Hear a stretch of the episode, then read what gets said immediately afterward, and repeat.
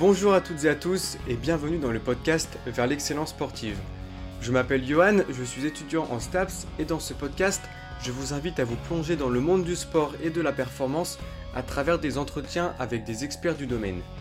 Dans ce podcast, nous aurons l'opportunité d'aborder divers sujets directement liés à la performance sportive, comme par exemple la préparation physique, la préparation mentale, l'entraînement, les blessures et encore d'autres sujets. Mon objectif est de partager avec vous les connaissances des experts ainsi que leurs expériences enrichissantes. Bonjour à toutes et à tous et bienvenue dans ce nouvel épisode. Aujourd'hui, j'accueille Lucas Guigné qui est coach et préparateur physique. Il est passé par des clubs reconnus comme le Stade Rochelet et il a déjà aidé un grand nombre de personnes à atteindre d'excellentes conditions physiques. Dans cet épisode, on va parler de son parcours, de sa passion pour le sport et de divers sujets liés à la préparation physique comme la planification d'entraînement, la musculation, le cardio, le crossfit, l'haltérophilie et encore d'autres sujets très passionnants. Je vous laisse découvrir notre conversation et je vous souhaite une excellente écoute. Du coup, bah, c'est bon, on est parti. Eh bien, bonjour à tous. Alors aujourd'hui, euh, on accueille euh, Lucas Guigné. Euh, bonjour Lucas. Salut Johan. comment tu vas? Ben écoute, aujourd'hui j'ai la forme. Je me... j'ai pas beaucoup dormi cette nuit, mais, mais je me sens en forme aujourd'hui. Ok, bah parfait, au top. Est-ce que tu pourrais euh, commencer par euh, te présenter, parler un peu de, de ton parcours et euh, de, de ce que tu fais euh, en ce moment, puisque tu es dans, dans la, dans la prépa physique, dans le coaching, tout ça?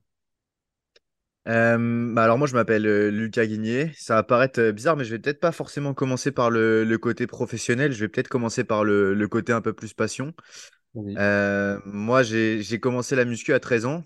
Euh, à cette époque, euh, si tu veux, je me demandais même pas euh, qu'est-ce que j'allais faire. Est-ce que j'allais devenir prépa physique? Est-ce que j'allais devenir coach?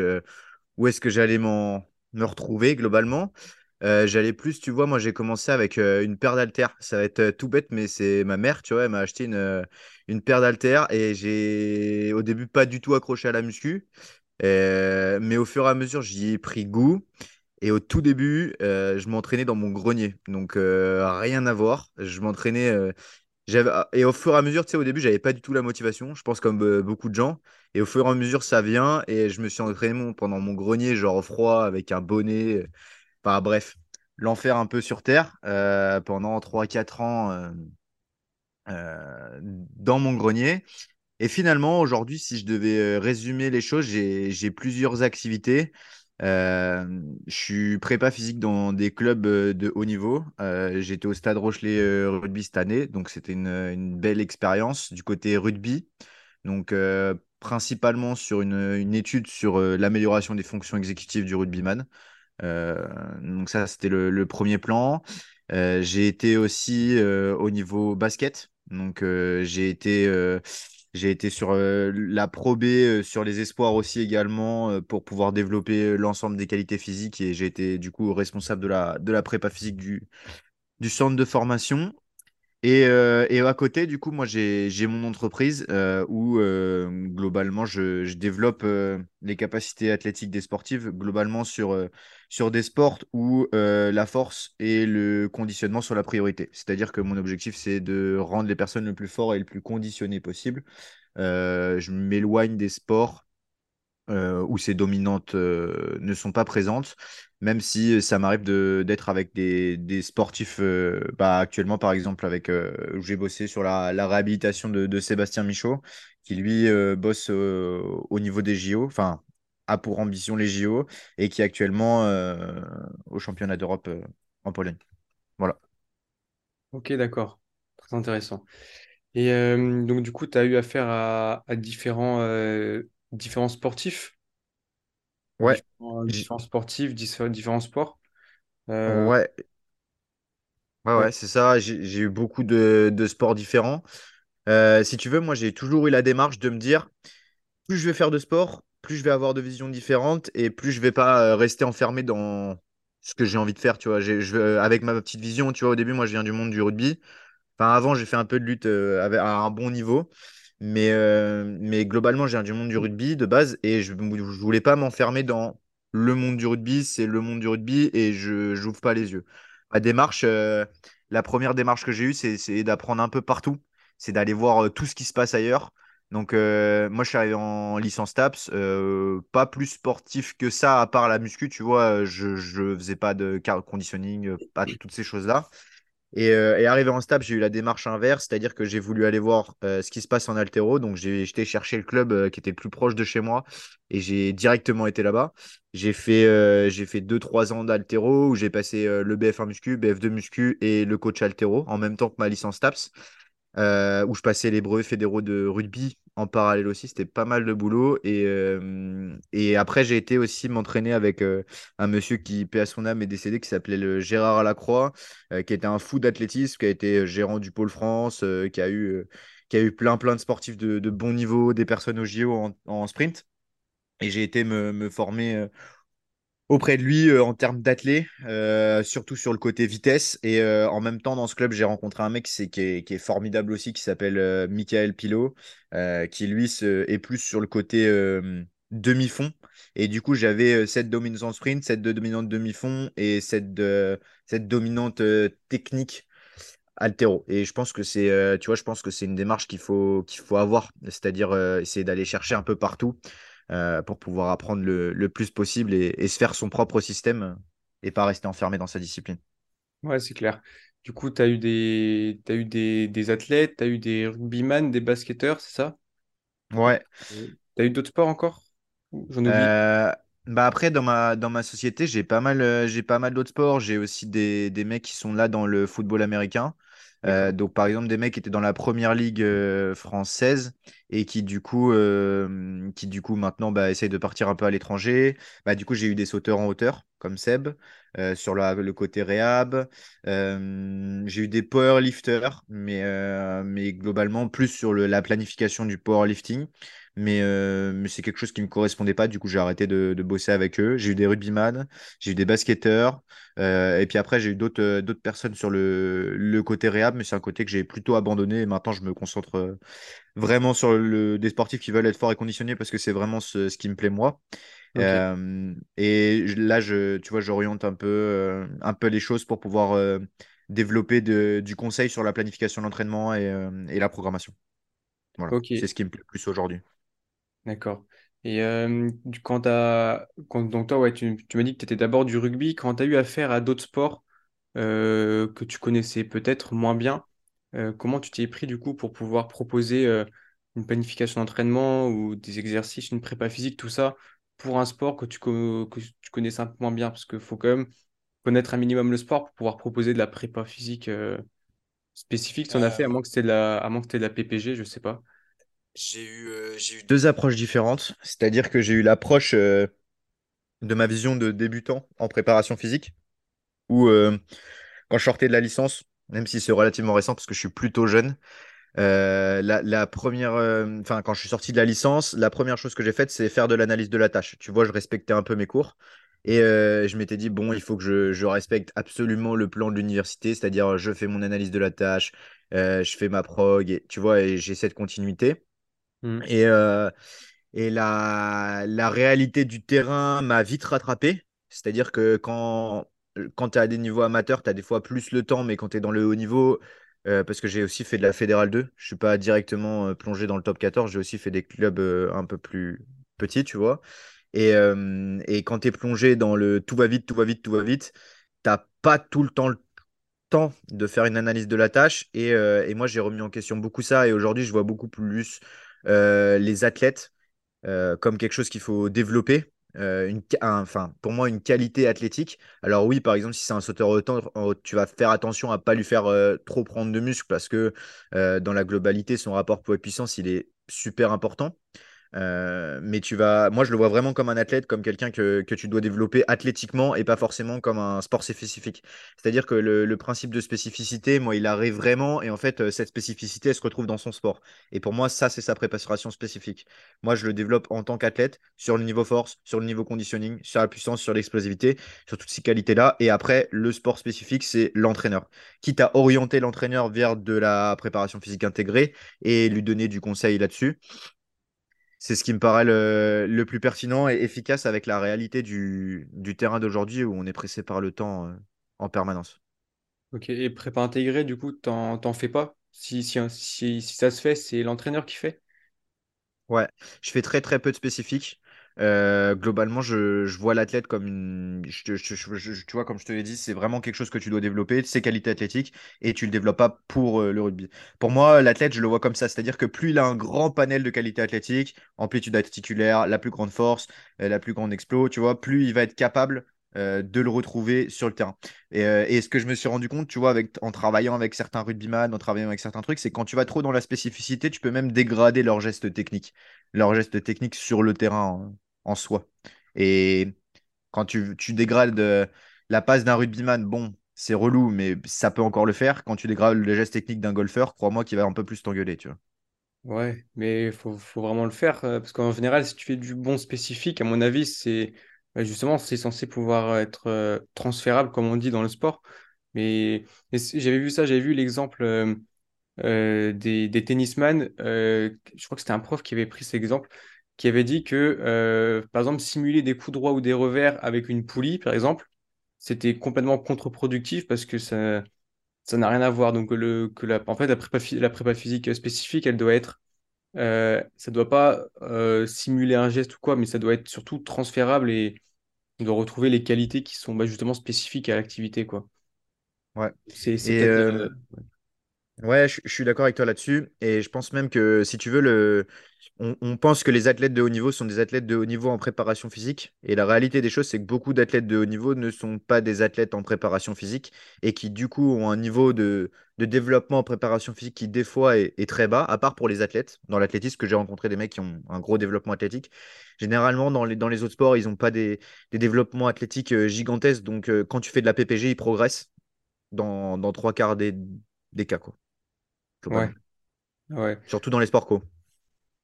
Bah ouais, parce qu'on retrouve pas mal de, de qualités qu'on travaille dans les dans la PPG. Mais ouais, là, bah, je pense que tu tu vois peut-être la chose comme ça aussi. Il faut d'abord euh, avoir une bonne base solide avec une PPG et une fois que ça s'est mis en place, se diriger vers de la PPS. Ouais, ouais, et puis je. Après, c'est des, c'est des mots qui, pour moi, sont un peu, enfin, sont un peu vieux dans le sens que PPG, PPS, c'est des, des choses qui aujourd'hui sont, un peu, euh, enfin, sont un peu hors temps parce que c'est des choses qu'on n'a plus le temps de mettre en place globalement dans la, dans la vitesse du haut niveau. C'est plus, enfin, pour moi, c'est plus possible. Et en fait, euh, moi, je, Et ce que je fais, pour... enfin jusqu'ici, ça a pu fonctionner avec, euh, je vais te dire, 90% des athlètes, parce qu'il y a toujours des exceptions. Mais euh, trois quarts du temps, en fait, je vais travailler que en PPG, PPPG, PPG, PPG. Et peut-être que deux semaines euh, avant la compète, pour faire une petite phase d'affûtage, je vais réduire le volume en PPG. Je vais dire à l'entraîneur, ben, entraîne le plus dans son sport spécifique, en fait. Et ce sera pour moi le- la préparation la plus spécifique possible, son sport. Ouais, ouais, ouais. Puis même, de toute façon, maintenant, euh, là, c'est une question que je me suis beaucoup posée. Avec, euh, dans beaucoup de sports, on a des, des compétitions euh, qui sont très rapprochées, qui sont euh, bah, limite toutes les semaines. Donc, euh, on n'a plus for- forcément le temps de faire de la PPG, de la PPS, avec des macrocycles, tout ça. bah, un peu la, toute la théorie qu'on voit à la fac, en fait. Ouais. Moi, la réalité des choses aujourd'hui, c'est que je fais plus de planification linéaire. La planification linéaire, elle a complètement disparu de, de mes planifs et je, je planifie à la semaine avec, euh, avec des priorités, mais surtout du microdosage sur l'ensemble des qualités. C'est-à-dire, je te donne un exemple, par exemple, à chaque fin d'échauffement, tous mes athlètes, euh, ils font du microdosage de pliométrie, tu vois. Ce qui me sert de potentiation pour la suite de ma séance. Généralement, ils commencent par un exoforce quand c'est loin de, loin de, loin de la compète. Et euh, au fur et à mesure de la semaine, il y a, il y a du délestage. On passe plus sur la puissance et la vitesse. Mais globalement, il travaille toutes les qualités euh, dans la semaine. Et qu'est-ce que tu Je... appelles, qu'est-ce que microdosage? Le microdosage, pour moi, c'est ou ce qu'on appelle la dose minimale effective, c'est-à-dire la, la dose minimale euh, quand ils sont novices pour développer, mais aussi pour maintenir la qualité. Donc, euh, donc globalement, euh, si tu veux, c'est... je fais de la pliométrie pour entraîner, entretenir la qualité pliométrique en début d'entraînement, par exemple. D'accord, ok. Et ce qui, pour des piliers qui font 120 kilos, développent leur qualité quand ils n'ont pas de qualité pliométrique. Ok, ah oui, Et, euh, euh, ouais. et pour moi, euh, pour moi, tu vois, il y a des gens qui font des cycles de pliométrie. Ça, c'est, enfin, les planifications linéaires, pour moi, c'est génial quand tu contrôles absolument tous les paramètres euh, et que tu sais que tu bosses avec un athlète individuel, tu sais que c'est lui qui te paye, tu sais que c'est lui qui investit et qui va ne louper aucune séance. Euh, la réalité du sport co, c'est que bah, tu sais pas s'il va pas avoir un problème, une blessure, une gêne. Et euh, si tu veux en En faisant une planif un peu plus moderne où tu travailles l'ensemble des qualités à la semaine, force, puissance, explo, tu es plutôt en mode euh, bon, s'il arrive quelque chose, au moins j'ai déjà tout travaillé euh, lundi ou mercredi et tu vois, il n'y a pas une qualité qui passe à la trappe. Ce qui, ce d'expérience arrive toutes les semaines. C'est-à-dire que toutes les semaines, tu as un pépin, un jour qui a une gêne, un jour qui est blessé, un jour qui a. Tu vois, un jour... Toujours des petits problèmes, tu vois. Et tu arrives quand même à, à avoir des phases de, de développement si tu fais tout dans une même séance? Bah, c'est-à-dire qu'en saison, mon objectif, c'est pas le développement. Et, euh, et du coup, moi, c'est plus le maintien des qualités avec la prévention de blessure. Donc, si tu veux, moi, j'ai deux séances, une séance force, une séance vitesse. C'est comme ça Mhm. que, que, je, que je le fais à la semaine, une séance force, une séance plutôt axée vitesse. C'est-à-dire qu'il y a de la force et de la vitesse dans les deux, mais il y en a une qui est priorité, 80-20. Tu Mhm. vois, genre 20% de force, euh, 80% de vitesse et, et inversement.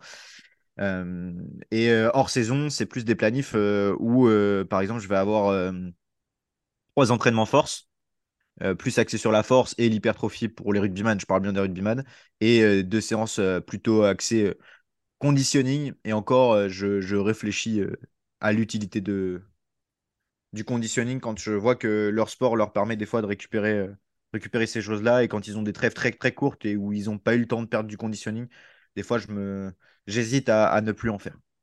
D'accord. Ok, ouais, du coup, tu axes tes séances sur la prévention de blessures et, le maintien des qualités physiques.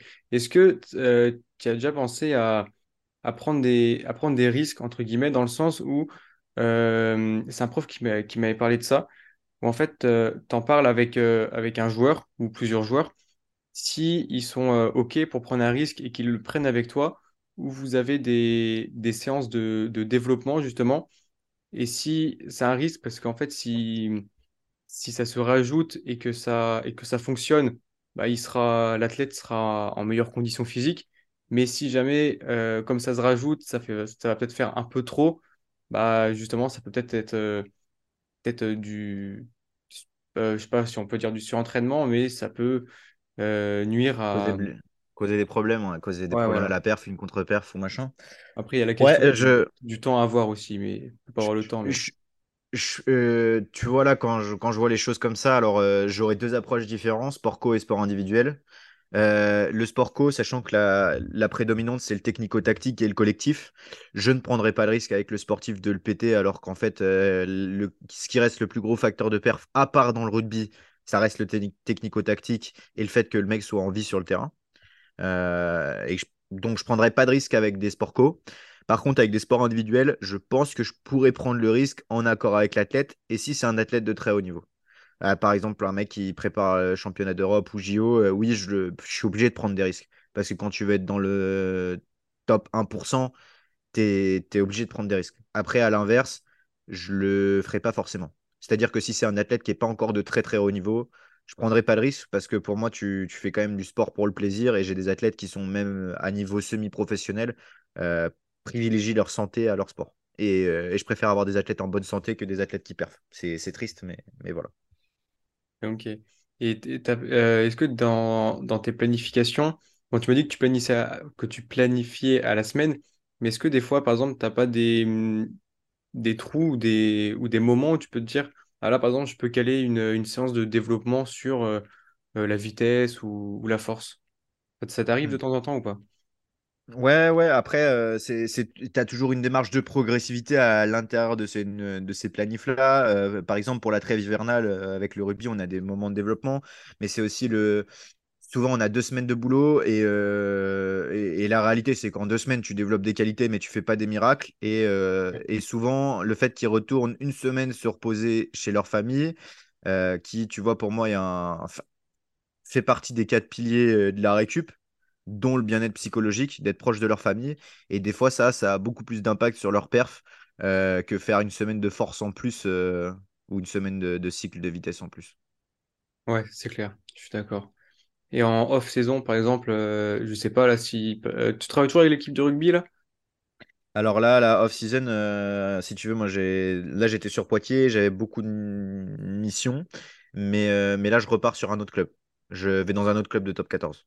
Je pars de- du Stade Rochelet pour aller dans un autre club euh, top 14 et je quitte le Stade Rochelet basket exactement également. Et t'as, t'as commencé avec l'autre l'autre club? Non, non, pas encore. Pas encore, pas encore. Euh, là, c'est un peu particulier parce que j'ai une transition de contrat, donc euh, je peux pas partir tout de suite et j'arrive plus tard. Ok. Et dans les off-saisons ou les, ou les pré-saisons, euh, là, tu, tu mets des phases de développement? Alors, euh, pendant la off-season et la, et, et- et la pré-season, généralement, je travaille avec des sportifs purement dans ma boîte.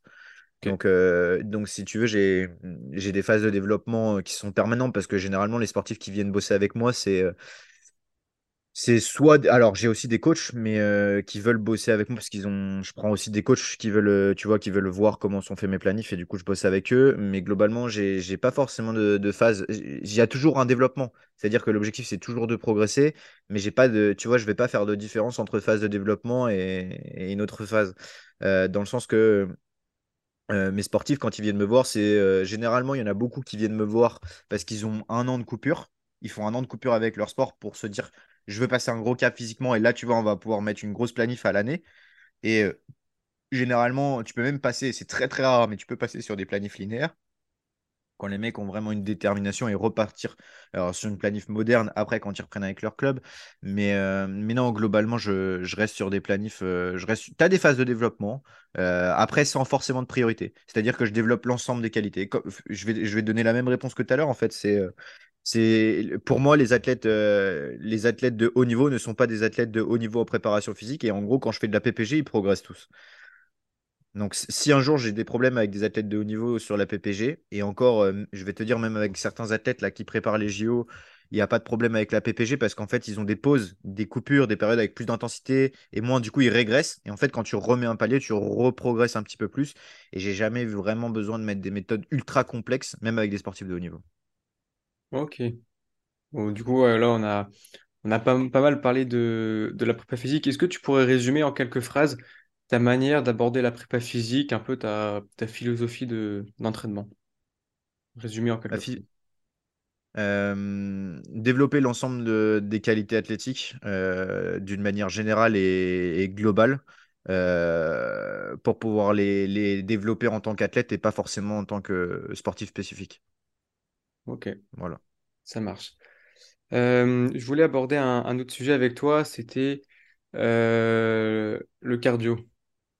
Tu Ouais. l'utilises, tu l'utilises beaucoup le, le cardio dans tes, dans tes séances? Euh, pour moi, c'est, c'est un outil qui est indispensable pour augmenter le volume de travail. Euh, c'est-à-dire que plus, pour moi, euh, avoir une grosse base d'endurance fondamentale, c'est nécessaire pour n'importe quel athlète pour pouvoir avoir une meilleure récupération et encaisser un plus gros volume euh, en force, en puissance et en explo. euh, ou même en vitesse. Mais, mais oui, globalement, ouais, j'utilise beaucoup le cardio, souvent à basse intensité. Euh, j'utilise une méthode qui s'appelle la méthode des outputs cardiaques. Donc, euh, souvent, tu utilises ces 40 minutes d'endurance fondamentale euh, avec différents appareils cardio parce que je me suis rendu compte que si tu les faisais courir pendant 40 minutes, ils avaient envie de t'égorger à la fin de la séance. Et j'ai pas trop envie que mes sportifs m'égorgent. Donc, surtout quand c'est des rugbyman et qui font 120 kilos et que moi, j'en fais 85 et 1m74, tu vois. Donc, donc voilà, des outputs cardiaques. Tu choisis quatre appareils cardio, vélo, rameur, sans trop de contact parce qu'ils ont déjà assez d'impact avec leur sport. Donc, euh, Sky Erg, euh, vélo, rameur. Et puis, euh, bon, si tu veux vraiment t'amuser un peu, corde à sauter, je fais 10 minutes de chaque. Et voilà, globalement. D'accord. Et euh, Après, quand c'est spécifique, tu vois, euh, la PMA, euh, pour développer un peu leur puissance, par exemple au football américain, quand c'est vraiment une, sur des efforts courts et intenses, je vais peut-être faire un peu de PMA, mais globalement, c'est vraiment de beaucoup de socles d'endurance fondamentale de la PPG, de la PPG, de la PPG. du coup, tu fais principalement de, du, de l'endurance en continu, tu fais pas, pas beaucoup d'intermittents? Non. Euh, je me suis rendu compte que, en fait, l'intermittent, c'était leur sport. Et que globalement, si je leur ajoute de l'intermittent en plus de leur sport, bah, les mecs explosent. Parce que quand tu fais 5 séances, par exemple, de rugby par semaine et tu as 5 fois de- déjà de l'intermittent en non spécifique, tu te rends compte que si tu leur rajoutes une séance d'intermittent à côté, bah, ça sert à rien et tu les fais pas progresser. Et que ce qui leur manque, c'est principalement de l'endurance fondamentale. Donc, en gros, je fais beaucoup d'endurance fondamentale. Beaucoup, beaucoup pour faire du volume de travail. Mais pas en saison. Vraiment hors saison. Ok.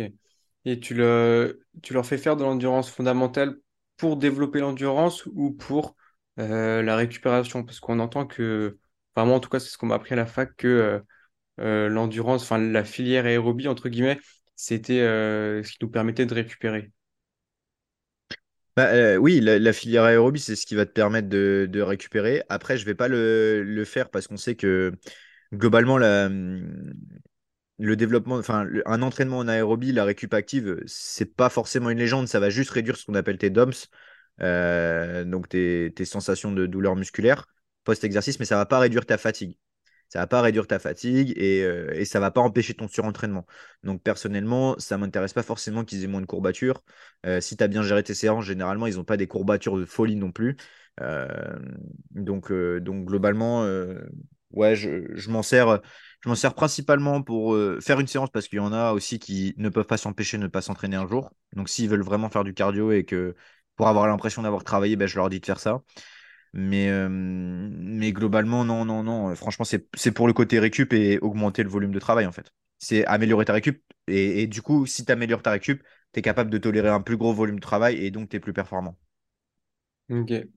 Euh, parce que moi, je crois que c'était euh, Didier Reis, euh, je pense que tu connais, euh, dans un podcast euh, qui avait dit que, euh, en fait, faire des, faire des footings comme ça, de, enfin, du footing, mais ou de l'endurance, de, l'aérobie pour récupérer, c'était, bien parce que bah, ça rajoutait un certain volume avec une intensité plutôt faible, mais qu'au fond, euh, on va, on va pas, bah, c'est ce que tu as dit un peu tout à l'heure, on va pas récupérer en faisant de l'aérobie parce que finalement, c'est quand même une charge d'entraînement euh, supplémentaire, même si l'intensité est plus faible.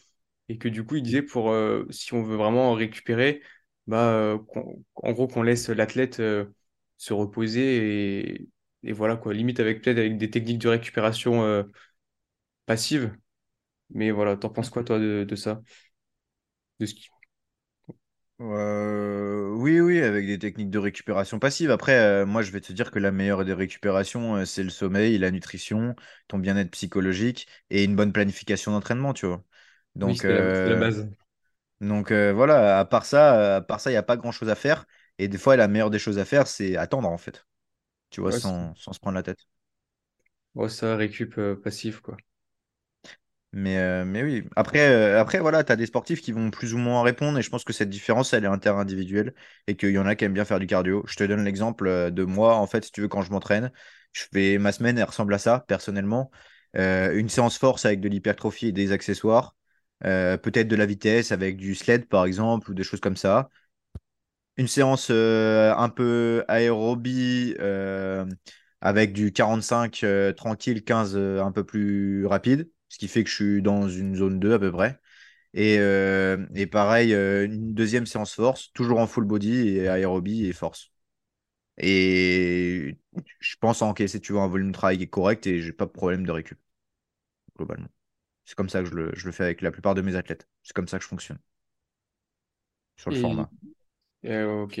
Est-ce que tu pourrais expliquer un peu comment tu fais, euh, tu fais coïncider euh, euh, en gros la, muscu ou tout ce qui va être euh, force, explosivité, tout ça, avec le cardio. Parce que c'est vrai qu'on entend un peu de tout. euh, euh, ouais, faut, faut pas les mettre dans la même séance, euh, cardio, muscu, tout ça. C'est quoi ta vision là-dessus? Ouais, globalement, ça dépend de combien de temps déjà et combien d'entraînement tu as disponible dans la semaine. Ça va beaucoup varier en fonction de ça. Et donc, si tu n'as vraiment pas le temps, en termes d'interférence, même si le, CrossFit te dirait que c'est une aberration euh, de folie, mais euh, ça, je, te donnerai ma vision des choses après. Euh, globalement, le cardio, je le place post-force, c'est-à-dire que je fais toujours la force en premier après le cardio si j'ai très peu de temps dans une séance. Mais sinon, j'aime vraiment séparer les deux séances pour être sûr de ne pas avoir de problème avec les interférences, c'est-à-dire faire mes séances force, faire mes séances cardio vraiment séparées. Et, et tu vois, ça, c'est quelque chose que je pense énormément de coachs confondent euh, et tu vois, ont une mauvaise image du CrossFit. C'est-à-dire qu'ils pensent que, euh, tu vois, ils ont l'image de la salle et eux, ils font du WOD dans la salle de CrossFit et ils pensent que euh, c'est comme ça que tu vas développer. Alors oui, quand tu es plan, ça, ça te développe, mais au bout d'un moment, il y a une problématique. Et quand tu regardes les planifs de CrossFit du haut niveau, ils fonctionnent par bloc avec une séance force, une séance vitesse et des séances axées sur leurs priorités. Et en fait, ils font presque jamais de WOD. Et c'est là où il y a la confusion euh, training-testing. Euh, le testing, c'est le WOD, c'est-à-dire l'activité sur laquelle tu vas être noté, et le training, c'est l'entraînement que tu fais. Et tu peux très bien faire de la zone 2 avec un peu de PMA et être performant sur un WOD. C'est ma vision des choses. Et toi, tu... du coup, le CrossFit, pour toi, ça te paraît une bonne manière de faire de la, de la PPG? Je pense qu'il y a des choses bien dans le CrossFit, je pense qu'il y a des choses moins bien. C'est-à-dire que, par exemple, tu peux faire des WOD, mais tu vois, avoir un WOD avec vision technique, tu vois, avec, avec l'objectif vraiment de développer la technique ou de rester en zone 2, ce qui n'est pas facile pour beaucoup de personnes. C'est-à-dire comprendre qu'il ne faut pas que tu ailles trop vite dans ton WOD pour pouvoir rester dans cette zone 2. Par exemple, moi, avec mes sportifs, une, je leur mets une polar et du coup, je, vérifie qu'ils sont bien dans leur zone de fréquence cardiaque. Mais tu vois, il y a plein de trucs euh, qui sont à garder du CrossFit. Et je pense qu'il y a plein de choses. euh, moi, si tu veux, comme je te disais dans, dans le début de l'entretien, euh, si tu veux, j'avais, j'ai toujours cette vision de il faut aller voir un peu partout. Rien n'est noir, euh, rien n'est blanc. Tout est un peu un entre-deux de gris et des choses à apprendre. Dans le CrossFit, euh, je pense que cet esprit communautaire, il est à apprendre. Je pense que ce côté WOD, il est à apprendre, mais avec intelligence. Euh, et tu vois, il y, a des- choses à prendre. Par contre, si tu es un préparateur physique et que tu as envie de toucher un peu à tout euh, pour pouvoir apprendre euh, euh, l'haltéro, la gym, plein, plein, plein de mouvements pour pouvoir les démontrer à tes athlètes et les utiliser de manière quotidienne, c'est le meilleur sport du monde. Voilà ce que j'en pense du CrossFit. Ouais, mais c'est vrai que c'est hyper complet parce qu'on travaille, enfin, pour moi, on travaille un peu, un peu tout dans le CrossFit et, même de, de l'haltéro finalement. Et Mm. euh, est-ce que toi, l'haltéro, tu l'utilises, tu l'utilises dans tes, dans tes coachings? Parce que moi, cette année, en tout cas, on a, on a eu un cycle sur l'haltéro et euh, on nous a vraiment dit qu'il y a plein de choses à. On peut transférer plein de choses de l'haltéro vers, euh, vers plusieurs sports. ouais, même, alors, je dirais pas jusqu'à dire tous les sports, mais il y a une grande majorité de sports où, on peut, où l'haltéro peut, sembler un bon outil. L'haltéro, c'est un moment qui est génial. Euh, je pense que si tu es jeune, fonce, va faire de l'haltéro. Après, maintenant, il y a beaucoup de prépa qui envoient des gens euh, au casse-pipe. Euh, dans le sens que les, les mecs, ils n'ont pas les prérequis en termes de mobilité, ils leur envoient faire un snatch, tu vois ce que je veux dire? Donc, tu as l'épaule qui fait crack et tu as les mecs qui queen. Donc, je, suis- je suis d'accord avec ça. L'haltéro, c'est un super outil, mais je pencherais plus pour l'utilisation des, des semi-techniques. En athlétisme, on ne te fait pas faire un sprint tout de suite, on t'apprend les gammes athlétiques. Euh, en haltéro, c'est la même chose. Je pense que faire euh, pas mal de gammes avec des semi-techniques, avec du tirage lourd, euh, du tirage haut d'épaulé, euh, enfin, tout- tous les semi-techniques euh, d'haltéro, c'est, pour moi primordial. Et je pense que c'est les meilleurs outils qu'il y a. Par exemple, du jump shrug, tu vois, ou des, tu vois, c'est peut-être un truc bête à dire, hein, mais tu vois, il me dit, fais de l'haltéro pour la triple extension. Tu fais un jump shrug, tu as la triple extension. Tu vois ce que je veux dire? Ouais. Donc, euh, ouais, mais, euh, mais tu vois, dans, plutôt pour l'utilisation des semi-techniques. Et Voilà, ce fois serait la réponse que. Et une fois qu'on maîtrise les semi-techniques, euh, se diriger vers les, les, les techniques euh, plus complexes, quoi. Ouais, je, je pense que c'est ce que je ferais. Vraiment, vraiment m'orienter après. par exemple, pour des rugbyman sur le, le clean, l'épaulé. Ça me paraît, ça me paraît être le mouvement le, le plus pertinent parce que tu es, vraiment sur des charges relativement lourdes et tu as beaucoup de puissance et tu as, une prérequis articulaire qui est importante mais pas gigantesque contrairement au snatch. En vrai, euh, je vais te dire, euh, aucun de mes athlètes snatch, à part ceux qui font du crossfit. Ouais. Voilà. Euh, parce que, parce que pour moi, tu peux être explosif sur un épaulé, euh, tout comme sur un snatch. Alors le snatch te, te force à être explosif. Mais l'épaulé, tu, si tu as l'intention, l'épaulé euh, peut être euh, tout à fait pareil. Et euh, si tu si, si as un jour l'expérience et, l'occasion, mais un- je mets, tu vois, je mettrai un petit VBT, euh, un Velocity Based Training, un encodeur. Et, euh, et, je, lui dis, bah vas-y, va aussi vite que sur ton snatch et tu regarderas que la vitesse, elle est, elle est toute pareille. Et si c'est vraiment pour la triple extension et pas le mouvement du haut du corps que tu fais de, de l'haltéro, euh, go, go faire euh, go à fond sur, sur l'épaulé et pas forcément le snatch, à te casser les pieds, à développer des prérequis articulaires euh, de fou. euh, Ouais. Et puis même euh, la, la triple extension, on peut la retrouver sur euh, plein d'autres exercices. euh, le, même le squat, le soulevé terre, tout ça, on peut mettre de la triple extension. Mm. Donc, euh, Ouais, ouais, c'est, pour moi, c'est génial et c'est un super outil. hein. Pour te dire, moi, j'ai été passé, j'étais passé le coach haltéro avec Kevin Kazermaker à l'INSEP et, euh, et franchement, euh, franchement, j'en ai sorti que des, que des bonnes choses, euh, beaucoup d'apprentissage et, et je recommanderais d'avoir ça dans son panel de coach, mais euh, à pas utiliser à tout va comme un outil magique. ouais. Voilà. Ok, ok. Euh, donc là, on a parlé un peu de, de CrossFit, d'haltéro, euh, d'endurance, tout ça. Est-ce que tu aurais d'autres outils à, à mettre en avant, d'autres euh, techniques? Qui permettraient de, d'optimiser la, la prépa physique? Euh, tu vois, je, je vais, je vais aller à l'inverse de ta question. Je vais te dire euh, qu'est-ce que je ferais pas? Euh, qu'est-ce que je ferais pas? Par exemple, en athlée, je pense qu'il y en a beaucoup, tu vois, qui passent des heures et des heures sur la technique de course, alors que des fois, le, la meilleure des choses pour faire progresser tes sportifs, c'est aller sprinter. Tu vois, et sprinter régulièrement. Et, et pour moi, c'est ce qui va les faire plus progresser possible. Alors peut-être qu'ils auront une technique euh, horrible. Mais la réalité des choses, c'est que plus tu sprints, plus tu augmentes ta vitesse, et surtout si t'es un, enfin, surtout si t'es pas un sprinter de haut niveau, tu vois. Après, euh, après pour moi, tu vois, il n'y a pas de, y d'outil miracle. C'est hyper euh, interindividuel. Euh, comme je te l'ai dit, moi, j'essaie de développer les qualités dans, dans leur ensemble et surtout développer leurs points faibles. C'est-à-dire que si le, je, je vois, en fait, si tu veux, moi, je le vois, euh, je, vois la prépa physique en, de manière binaire. C'est-à-dire que d'un côté, il y a la force avec euh, la, la courbe force-vitesse, donc tout est force, soit appliqué à haute vitesse, soit appliqué à basse vitesse. Et, euh, et de l'autre côté, je vois le côté conditioning qui te permet de répéter cette force régulièrement.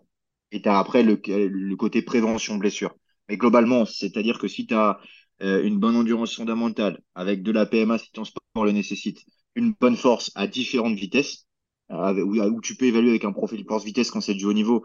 Mais la réalité, c'est que les trois quarts des gens, si tu leur fais développer leur force à haute ou à basse vitesse, ils vont progresser. Et ce que tu cherches, c'est le, le progrès et tout en prévenant des blessures. Et, euh, et si tu veux, là, le, le, le profil force-vitesse, euh, pour moi, il est utile que dans le très haut niveau. C'est-à-dire que c'est ce qu'on nous apprend à, à la fac parce que c'est le gold standard. Mais en réalité, euh, les trois quarts des, des sportifs amateurs qui ont deux séances d'entraînement par semaine, euh, je pense qu'il faut comprendre que si tu leur fais une séance force, une séance vitesse, ils vont progresser, peu importe leur profil. Et je pense qu'aller dans la, la spécificité trop rapidement, c'est brûler ses cartes pour plus tard. Et si tu n'as plus de cartes plus tard, quand tu te retrouves dans des situations complexes et tu lui as déjà fait toutes choses et que le corps il est habitué, eh ben, tu es bien dans la merde. Tu vois? Ouais, ouais, ouais. Et tu parlé, euh, parlé d'athlé. Est-ce que tu Ouais. utilises, euh, est-ce que tu utilises l'athlé ou des mouvements d'athlé pour euh, préparer tes athlètes? Parce que, tu vois, cette année, nous, on a eu, euh, pareil, un cycle sur, sur l'athlé et on nous a, nous a appris que plusieurs, plusieurs disciplines de l'athlétisme, les lancers, les sauts, les courses, tout ça, étaient utiles en, en PPG. Tu utilises, toi, ce genre, ce genre d'outil? Parce que finalement, ça peut rester un outil, peut-être pour les rugbyman, peut-être que les, les lancers ou les sprints, tout ça, ça peut être utile? Euh, les sprints, oui. Alors, euh, je fais beaucoup de sprints euh, lestés avec, avec des chariots. Je, parce que c'est ce qui me paraît le plus pertinent et plus je m'approche de la compète, plus je mets de la vitesse. Mais globalement, j'utilise tout ça. Par exemple, les medicine balls pour développer de la puissance, c'est peut-être pas un lancer ultra spécifique comme dans l'athlé, mais euh, par exemple, les lanceurs euh, s'entraînent des heures et des heures à lancer leur medicine ball super rapidement contre un mur. Enfin, en tout cas, moi, dans, de, ce que j'ai vu. Euh, donc, euh, oui, pour la puissance, j'utilise beaucoup euh, bah, des stratégies d'entraînement.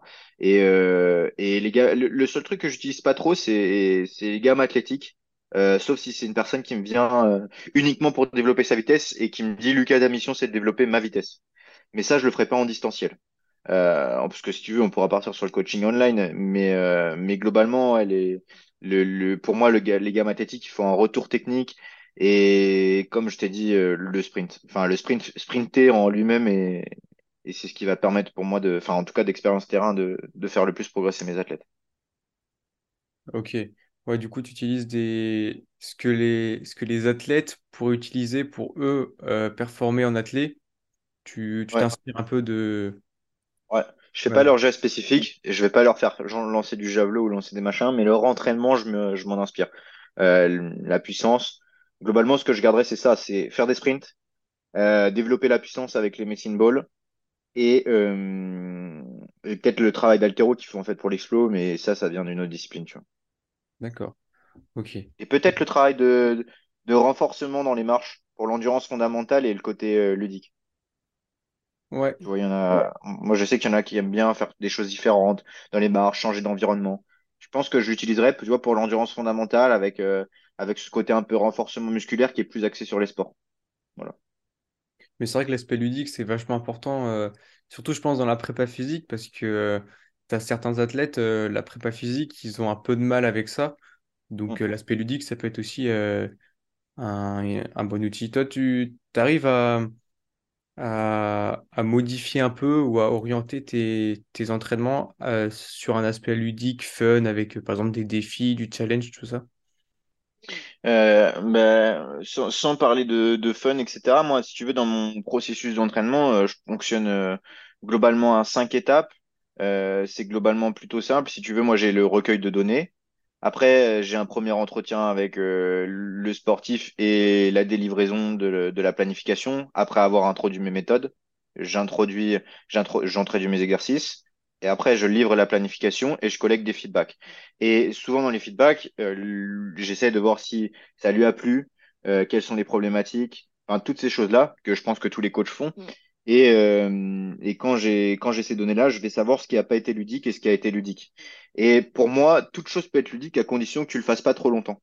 C'est-à-dire que euh, si par exemple pendant moi je mes cycles tous les pas forcément les exercices parce que si tu changes tout le temps tes exercices, euh, tu progresses pas sur les exercices, tu apprends l'exercice euh, pour apprendre ton schéma moteur. Donc pour moi, il faut quand même garder des exercices longtemps, mais j'essaie de régulièrement changer. Donc euh, si tu veux, moi, j'onboard mes clients, c'est-à-dire que je, les récup et généralement, c'est des planifications de, quatre semaines, mais ça va pas être des, changements dramatiques. C'est-à-dire que par exemple, si j'ai planifié du box squat, du box squat, et ben, je vais peut-être partir à du squat complet. Et une fois que je passe à du squat complet, je vais passer à du front squat. Une fois que je passe à du front squat, je vais passer à du back squat. Euh, tu vois, et je vais, je vais garder en fait le même pattern d'exercice. Je vais juste modifier l'exercice pour qu'il n'ait pas tout le temps l'impression de faire la même chose. Par exemple, passer d'un front squat à un zombie squat. C'est tout bête, mais quand on a fait pendant trois semaines, t'en peux plus du front squat et t'aimes bien faire un petit zombie squat, tu vois. C'est ça ma, c'est ça ma dynamique.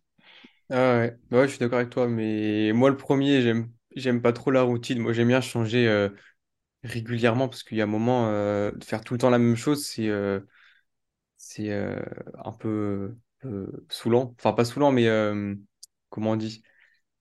Un peu Euh, redondant. ouais. ouais, c'est Euh, tu, tu, tu réitères souvent. Mais tu vois, par exemple, euh, le seul truc que voilà. je, ouais, le seul truc que je change pas, c'est euh, que certains athlètes, moi, ils détestent le cardio. Mais ils m'ont dit, vas-y, Lucas, si tu mets 40 minutes de vélo et que je peux regarder ma vidéo YouTube en même temps, bah, j'en ai rien à faire. Donc, euh, tu vois, c'est le seul, c'est le seul truc que je vais peut-être pas trop changer. Ou les intervalles. Tu sais, moi, genre, euh, il y a des, si tu veux, dans mes, dans mes questionnaires d'entrée, j'ai deux, enfin, j'ai des questions en termes de personnalité. Est-ce que tu, il y a deux types, type A et type B. Et est-ce que tu te, tu t'orientes plus vers une personne de type A, donc une personne euh, qui a envie d'avoir des résultats rapidement et qui aime beaucoup changer d'exercice, qui est relativement pressée, et une personne de type B qui est elle plus lente, euh, qui s'en fiche de la routine et qui même se conforte dans une routine. Et en fonction de ça, euh, je vais planifier en fonction de ça, avec euh, des planifs plus changeantes pour le, le type, euh, le type correspondant. Ouais, c'est pour ça qu'on dit que l'individualisation, c'est très important. Donc, euh, ouais.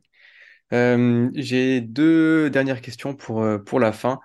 Est-ce que tu aurais une expérience à nous partager avec un sportif, une expérience où tu as, réussi à avoir une, une évolution assez, assez marquante avec quelque chose que tu aurais pu, t'aurais pu mettre en place, par exemple? Une expérience ouais, qui a, qui a changé un athlète, par exemple. Une sens expérience qui a changé, ouais, qui a ouais, changé un athlète. une progression ou... Ouais, je, tu vois là en tête, j'ai euh, j'ai un truc qui m'a qui m'a beaucoup marqué. Alors euh, ça a rien à voir, c'est même pas des, enfin c'est un- c'est une très bonne athlète que j'avais en demi-fond, qui était super investie et qui aujourd'hui a un, très bon niveau. Et euh, euh, je l'ai pris, ça, ça va pas être la, la perf la plus incroyable, hein, mais je l'ai pris, elle faisait zéro muscu, zéro rien. Et, euh, et un an après, euh, véritable transformation, ce qui a transformé euh, ses perfs aussi sur la piste.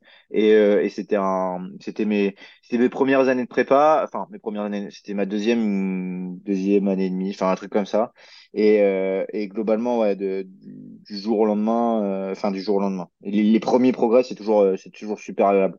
Et, et c'était, j'étais content de voir une jeune qui s'investit autant que ça dans, dans le développement de ses qualités athlétiques.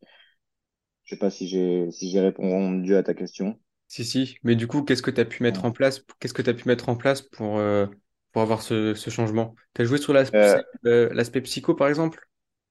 Euh, non, globalement, c'était une planif toute bête. Si tu veux, c'était mes... la base de la base. C'était alors c'était une athlète de très bon niveau qui était en centre, donc je pouvais me permettre de de faire des planifs linéaires parce que je savais qu'elle allait louper aucune séance. Euh, de toute façon, quand elle est arrivée, elle m'a fait comprendre qu'elle allait louper une, qu'une séance. Tu sais, les sportifs de haut niveau, je trouve qu'ils ont quelque chose de de différent euh, des autres sportifs. Tu La sens pas discipline. forcément ouais, la- pas forcément la discipline, mais la capacité à avoir plus faim que tout le monde. Parce que tu peux ne pas avoir envie des jours, mais c'est des mecs qui ont plus faim que tout le monde et qui, qui lâcheront pas le, le navire.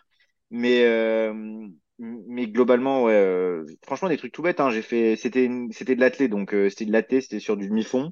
Euh, préparation pour du 800. Euh, j'ai fait un cycle tout bête, euh, force, puissance, force, puissance, explo, avec des blocs de prévention blessure en, en prévention. Et, et j'ai travaillé sur un truc que je pense que beaucoup de gens oublient chez le mi-fondeur, c'est la qualité du pied. J'ai beaucoup renforcé son pied, beaucoup, beaucoup, beaucoup renforcé son pied, parce que pour moi, c'est, c'est primordial et je pense que trois quarts des gens oublient de renforcer les, de renforcer cette partie du corps et, euh, et que globalement, si t'as pas un pied fort, t'as, pas de transmission euh, de force au sol. Et, euh, et j'ai vraiment axé ma prépa là-dessus sur la prévention de blessures et après des, des cycles normales, force, puissance, explo.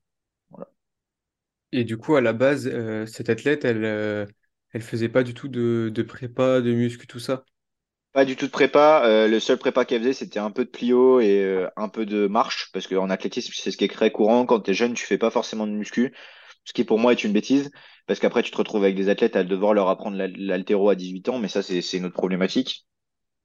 Donc non, globalement, elle avait fait bah, avec moi. En fait, si tu veux, la semaine se découpait comme ça. Le mardi, on faisait euh, euh, plio, euh, plio basse avec une progressivité, plio haute et ainsi de suite.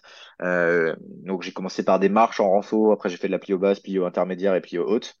Et, et après, j'avais une séance muscu qui, elle, allait force, puissance, explo. Voilà, globalement, c'était ça. Et euh, pris. t'as vu, euh, euh, alors, euh, ouais, c'est une question que je voulais poser tout à l'heure aussi. On y reviendra après, mais tu l'as vu sur le terrain et est-ce que t'as, t'as vu une différence entre avant et après? Ah oui, bah, ca- carrément. Après, moi, je, je sais pas si tu suis un peu ce que fait Labo, RNP.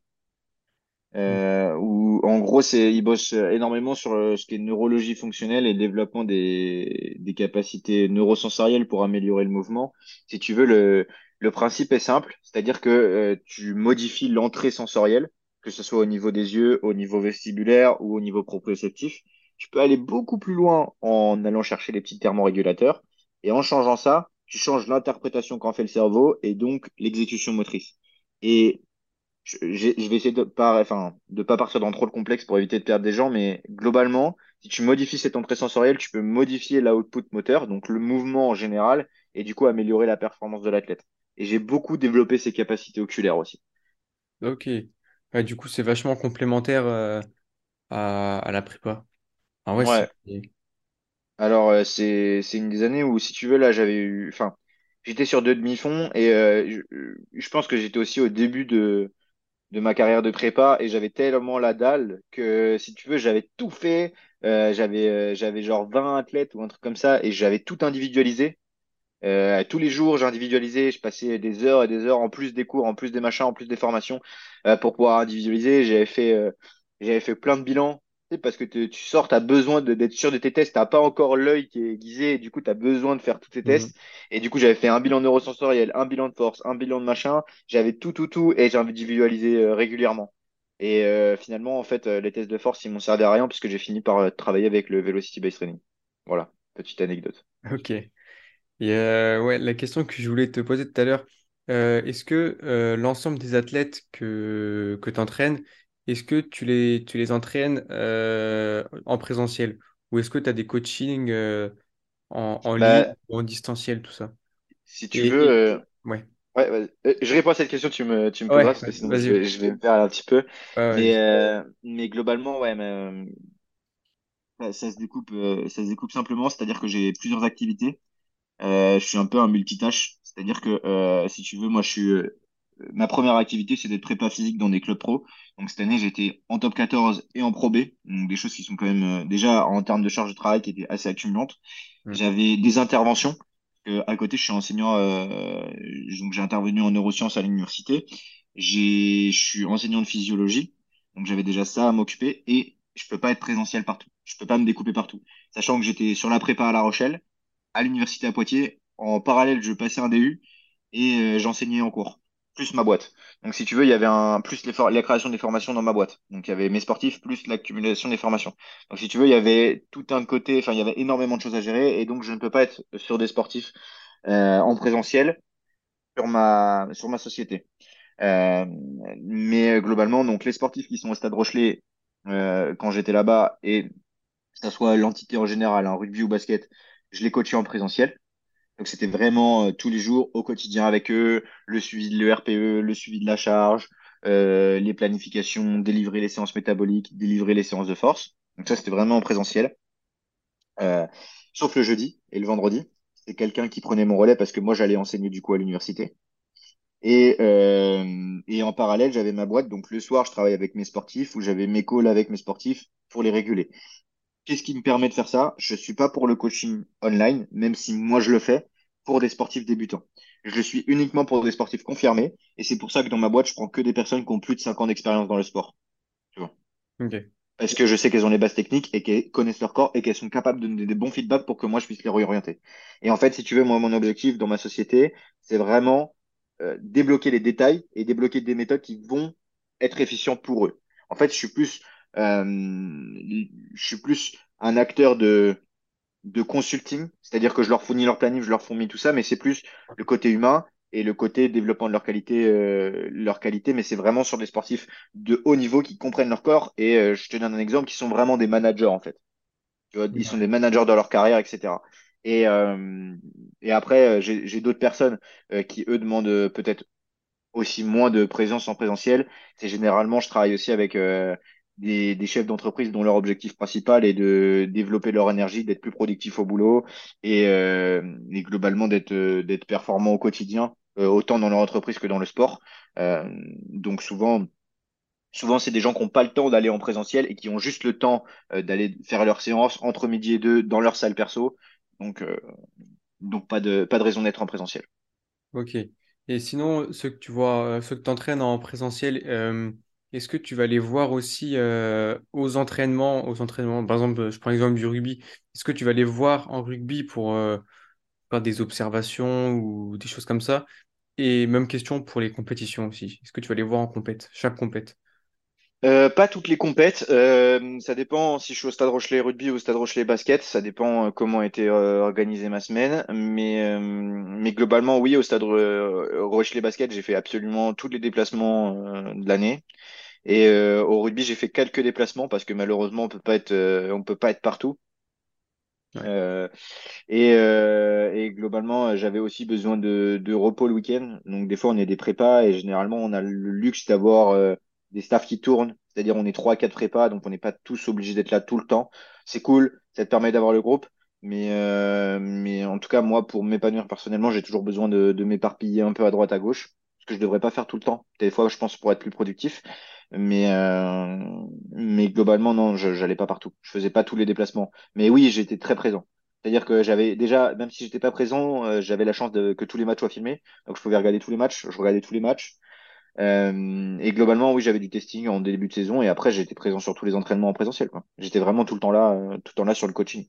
Euh, correction technique, euh, modification de la séance, adaptation, etc. Même si quand tu as 40, 40 rugbyman ou 20 basketteurs devant toi, c'est l'usine. C'est-à-dire que t'es plus dans la prépa individualisée, tu es dans un, prépa, un programme général et t'adaptes en fonction de si le mec il a bien dormi ou pas bien dormi. C'est plus ça. Ouais. Ouais, mais c'est vrai qu'il y a un moment, l'individualisation, c'est plus, plus possible. Et j'en parlais avec euh, Samuel, Samuel Breton, euh, qui me disait pareil que euh, lui, sa vision, c'était d'individualiser, mais que quand tu as 40 athlètes, euh, bah, il y a un moment, c'est c'est pas possible et tu fais ce que tu peux, quoi. Dernière petite question pour, pour clôturer ce, ce podcast. Qu'est-ce que tu pourrais conseiller à des, à des jeunes qui veulent, qui veulent devenir préparateurs physiques? Ou coach, euh, tu, demandes à un jeune, parce que je j'ai pas précisé mon âge, mais moi j'ai 21 ans, donc je, suis super super jeune euh, par rapport à, enfin, l'expérience que j'ai. Donc, euh, donc si tu veux, des jeunes à des jeunes, tu vois, je vais donner un conseil d'un jeune à un jeune. C'est peut-être bête à dire, mais le, premier c'est le charbon. C'est travailler comme un taré et même même si tu doutes, ne pas arrêter les choses parce que je pense que si tu charbonnes comme un enfoiré, tu arrives forcément à des choses. Euh, peut-être pas maintenant, peut-être pas tout de suite, peut-être que tu as besoin d'un peu plus de maturité euh, pour pouvoir atteindre tes objectifs en tant que prépa. Peut-être que t'as pas ton potentiel. Tu vois, pour moi, on a, différents potentiels. Il y en a qui sont de 0 à 15, 0 à 25, 0 à 50, euh, 0 à 100. Mais euh, reste pas à zéro, peu importe qui t'es, essaye d'aller au maximum de ton potentiel. Et, euh, et si tu bosses, tu peux arriver à des choses euh, qui sont qui sont fantastiques. Moi, je te donne un exemple. Le, la première fois que j'ai tapé à la poste la porte euh, du Stade Rochelet, donc c'était en L1 Staps ou L2 Staps, pour pouvoir faire mon stage, on m'a globalement fermé la porte. Euh, en L3, tu, tu, vois, tu vas avoir plein de conneries. On m'a globalement fermé la porte. Quand j'ai postulé à mon master à l'INSEP, on m'a refusé deux fois. Euh, tu vois, et pourtant j'étais major de promo à l'université. J'avais euh, un BF1, un BF2 muscu, un coach altéro, un BF1 en rugby et j'avais tout charbonné. C'est peut-être bête à dire, mais euh, la vie, pour moi, t'apporte pas forcément les résultats que, que tu souhaites. La vie est injuste et si tu travailles, tu arrives forcément à des, des beaux trucs, même si même si c'est pas forcément ce que tu voulais. Et, tu vois, aujourd'hui, je travaille avec des, mecs qui préparent les JO, euh, des mecs euh, qui sont dans le plus haut niveau de top 14, qui font des compétitions internationales. Je travaille avec des futurs espoirs, des mecs qui ont, fait des équipes de France moins de 20, euh, dans différents sports, dans différentes choses. Avec, euh, j'ai eu, j'ai eu l'occasion de rencontrer l'ancien entraîneur de, de Victor Mbanyama et de bosser avec lui pendant un an, par exemple, tu vois, sur le, sur le, basket, des choses qui m'ont appris, tu vois, des, gens qui sont, qui sont fantastiques. Et c'est pas parce que, pour moi, vous atteignez pas forcément vos objectifs que vous allez euh, échouer que ce que vous êtes, euh, c'est pas forcément bon. Donc ça, ce serait le premier conseil que, que je donnerais. Euh, le travail, le travail, le travail. La deuxième chose, c'est la passion. Euh, parce que je pense que si vous n'êtes pas passionné dans, dans ce fichu boulot, vous irez pas loin. Euh, parce que euh, globalement, euh, même euh, le meilleur conseil que je puisse vous donner, c'est que si vous n'êtes pas passionné, mais je pense que c'est pas le cas si vous avez écouté ce podcast jusqu'ici, franchement, c'est si vous êtes passionné, ça fonctionnera. c'est juste une question de temps et, et, vous arriverez forcément à des beaux trucs. Et la passion, c'est ce qui te permet de tenir. Donc restez passionné. Et si un jour vous êtes plus passionné, euh, donc si vous doutez de votre passion, euh, restez encore un petit peu, mais pas trop longtemps, parce que sinon, euh, je pense que c'est une problématique et, et ça peut pas être pertinent au long terme. Et euh, la, la, le troisième conseil que je donnerais, ça va être un peu antinomique et un peu opposé au premier euh, conseil que, que j'ai dit. Euh, travailler, mais pas trop. Pensez également à votre euh, santé, à votre euh, bien-être psychologique, parce que si vous n'êtes pas bien psychologiquement, vous pouvez pas aider les sportifs qui sont en face de vous. Et que la priorité, ça doit toujours être votre santé psychologique à vous et pas forcément celle de vos sportifs. Euh, parce que si vous n'êtes pas bien, vous pourrez pas bien aider les autres. Donc je pense que si vous, pour moi, c'est entraînement tous les jours obligatoire. Euh, prendre soin de son sommeil, si possible, pas comme moi cette nuit, et, euh, et globalement, euh, globalement avoir une hygiène de vie irréprochable et surtout euh, profiter quand on le peut et dès que possible si vous avez un lien proche avec votre famille, de votre famille, parce que même si notre boulot c'est notre passion, la côté est super important et que si on n'en prend pas bien soin, on n'ira pas loin dans notre boulot non plus. Voilà, je pense que c'est, j'ai fait le tour sur sur trois choses. Je sais pas si tu veux rebondir. Je suis tout à fait d'accord avec toi. Et euh, ça rejoint un peu ce que, ce que Samuel disait aussi dans le podcast que j'ai fait l'autre jour, euh, le charbon, il a dit, il a dit la même chose aussi. Mais ouais, je pense que c'est très important de, de, travailler à fond parce que ouais, le, travail paye. Et euh, comme tu dis aussi, le bien-être psychologique, c'est, important. Et c'est vrai que c'est pas toujours évident quand, quand on fait plein de choses à la fois. Je parlais d'équilibre de vie aussi avec, avec Samuel. Je pense que c'est important d'essayer de tendre vers un équilibre de vie parce que il y a un moment, on peut être, euh, on peut travailler beaucoup, faire plein de choses, être super haut, mais je pense qu'il y a un moment, on va redescendre. Donc, je pense que c'est mieux de garder un, essayer de trouver un juste équilibre, quoi. Donc, euh, ouais, je suis, je suis d'accord. Et la passion, la vocation aussi, c'est, je Je dirais, tu vois, essentiel, j'ai un, autre truc qui me vient en tête, euh, s'organiser. Parce que tu vois, je vois, je vois beaucoup de gens qui disent j'ai pas le temps, j'ai pas le temps, j'ai pas le temps, mais je pense que la clé aussi c'est l'organisation. Euh, parce que tu, tu, tu, il y a, il y a quelques temps, euh, je, je me rends compte que les, les, les timings où je me sens pas bien psychologiquement, les timings où, où ça fonctionne peut-être pas bien, ou tu vois, où avec mes athlètes, je suis peut-être moins peu performant sur la qualité du programme d'entraînement, parce que oui, ça arrive et oui, je suis humain. Et ces timings-là, c'est des timings où je suis pas organisé. Donc, euh, dernier conseil, euh, je pense que ça serait l'organisation. Euh, parce que, tu vois, aujourd'hui, t'as, t'as, tu, tu, c'est, c'est peut-être horrible à dire, tu vois, les gens, ils me disent, ils me demandent tout le temps comment tu fais pour, tu, pour faire ça et pas forcément être fatigué? L'organisation. En fait, on a tous 24 heures dans une journée. Je fais 8 heures, euh, 8h, 17h et j'ai mes coachings après. Et tu vois, j'arrive quand même à garder un équilibre. Mais si j'avais pas d'organisation, que tous les jours, par exemple le vendredi, je faisais pas le point sur euh, qu'est-ce que je vais faire la semaine d'après et euh, réorganiser en fonction de la semaine et y voir clair, surtout y voir clair. Parce que tu vois, je pense que le, le stress des gens, il vient beaucoup du fait que ils savent pas où ils vont. Et quand tu sais où tu vas, peut-être que tu fais de la merde, mais au moins tu es rassuré psychologiquement, tu vois. C'est Ouais. vraiment ce que je, te- je te donnerais. L'organisation, l'organisation, l'organisation. Ouais.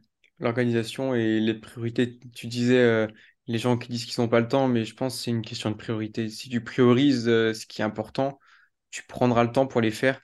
Mais si ouais, il y a des choses, tu, tu les priorises pas, euh, ça passe, ça passe vite à la trappe, quoi. C'est ça. Voilà. Bah écoute, euh, on arrive à la fin de, de ce podcast. Est-ce que tu as un dernier mot à dire pour la fin? Bah, merci beaucoup, hein, Johan, de m'avoir invité sur ce podcast. C'est, un, plaisir de, de pouvoir passer sur ton podcast et, et tes questions étaient très pertinentes, donc j'ai, passé un beau moment. Bah écoute, euh, merci à toi de d'avoir répondu aux questions et d'avoir euh, partagé tes, tes connaissances, tes, ton expérience aussi, même si, même si tu es jeune. Donc euh, c'était un plaisir et merci aux auditeurs qui nous ont écoutés, qui sont arrivés, euh, qui sont arrivés jusqu'ici. J'espère que cet épisode vous a plu. Si c'est le cas, je vous invite à vous abonner et à laisser une évaluation au podcast. N'hésitez pas à laisser un petit avis en commentaire. Vous pouvez également retrouver Lucas Guigné sur les réseaux avec les informations en description. Je vous remercie pour votre écoute et je vous dis à bientôt pour un nouvel épisode.